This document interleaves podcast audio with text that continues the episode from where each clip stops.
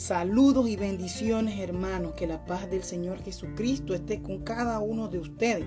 Les saluda a su hermano Augusto Sanjur en este primer podcast con el cual pretendemos llevar la palabra de Dios hasta los confines de la tierra.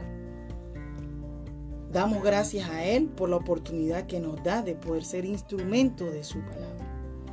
Y antes de iniciar con nuestro primer podcast, queremos explicar el motivo por el cual nos atrevemos a evangelizar.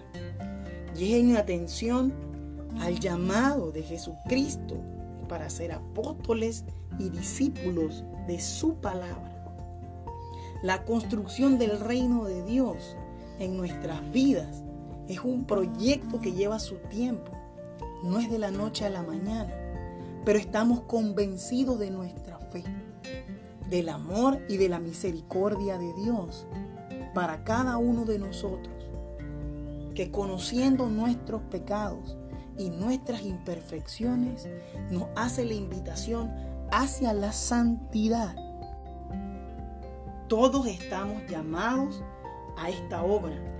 Debemos ser capaces de abrir nuestros corazones y oír con atención lo que el Señor nos quiere decir no podemos caer en la tentación y en el error de pensar que no somos dignos de su amor.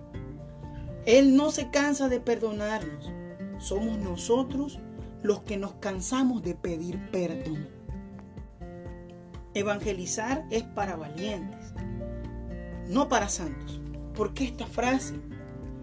Porque cada uno de los santos de nuestra iglesia se atrevieron a decir que sí con lo cual se pusieron en las manos del Señor, permitiendo que Él les diera forma a sus vidas, transformándolas para siempre, llevándolos hacia la santidad.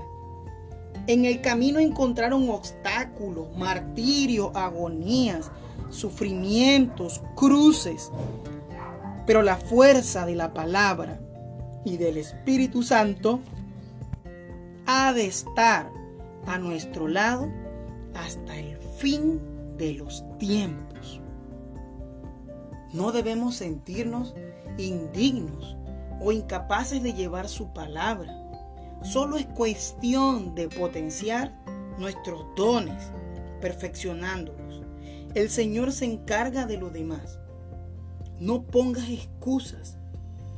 Que el tiempo, que no sabes hablar, que no sabes cantar. Quita ese no y dale la oportunidad al Espíritu Santo de transformar tu vida.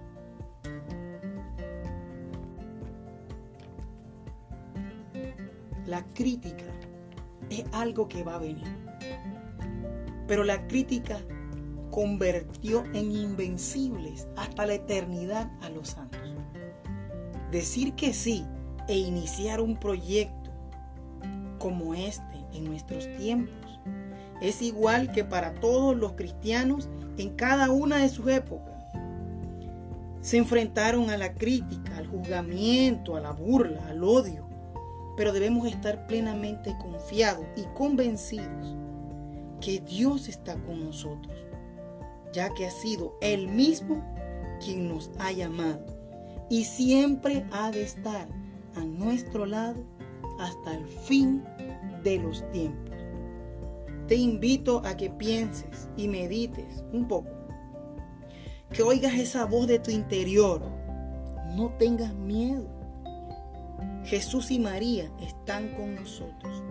Atrévete a decir que sí. Saludos hermanos y que la bendición de Dios Todopoderoso esté con cada uno de ustedes y sobre todo su paz.